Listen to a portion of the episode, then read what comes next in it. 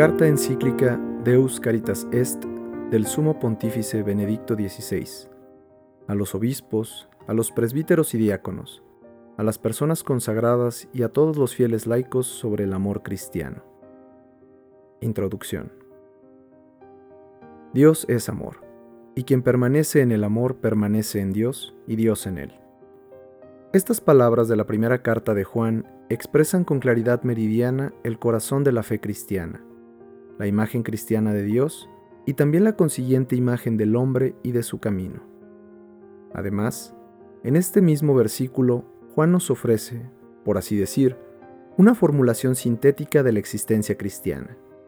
Nosotros hemos conocido el amor que Dios nos tiene y hemos creído en él. Hemos creído en el amor de Dios. Así puede expresar el cristiano la opción fundamental de su vida. No se comienza a ser cristiano por una decisión ética o una gran idea, sino por el encuentro con un acontecimiento, con una persona, que da un nuevo horizonte a la vida y con ello una orientación decisiva.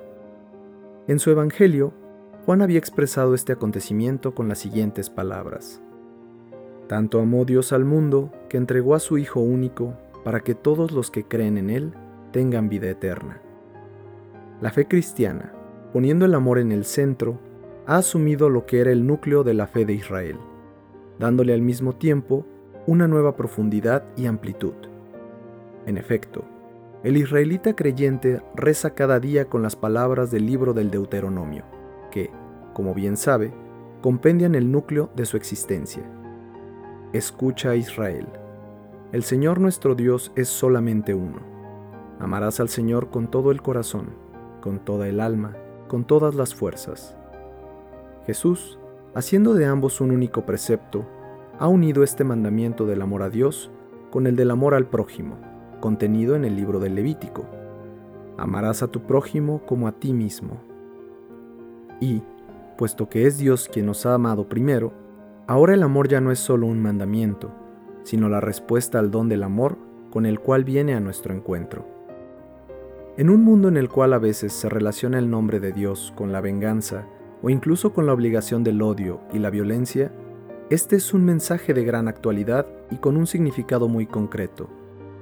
Por eso, en mi primera encíclica deseo hablar del amor, del cual Dios nos colma y que nosotros debemos comunicar a los demás. Quedan así delineadas las dos grandes partes de esta carta, íntimamente relacionadas entre sí. La primera tendrá un carácter más especulativo, puesto que en ella quisiera precisar, al comienzo de mi pontificado, algunos puntos esenciales sobre el amor que Dios, de manera misteriosa y gratuita, ofrece al hombre, y a la vez la relación intrínseca de dicho amor con la realidad del amor humano.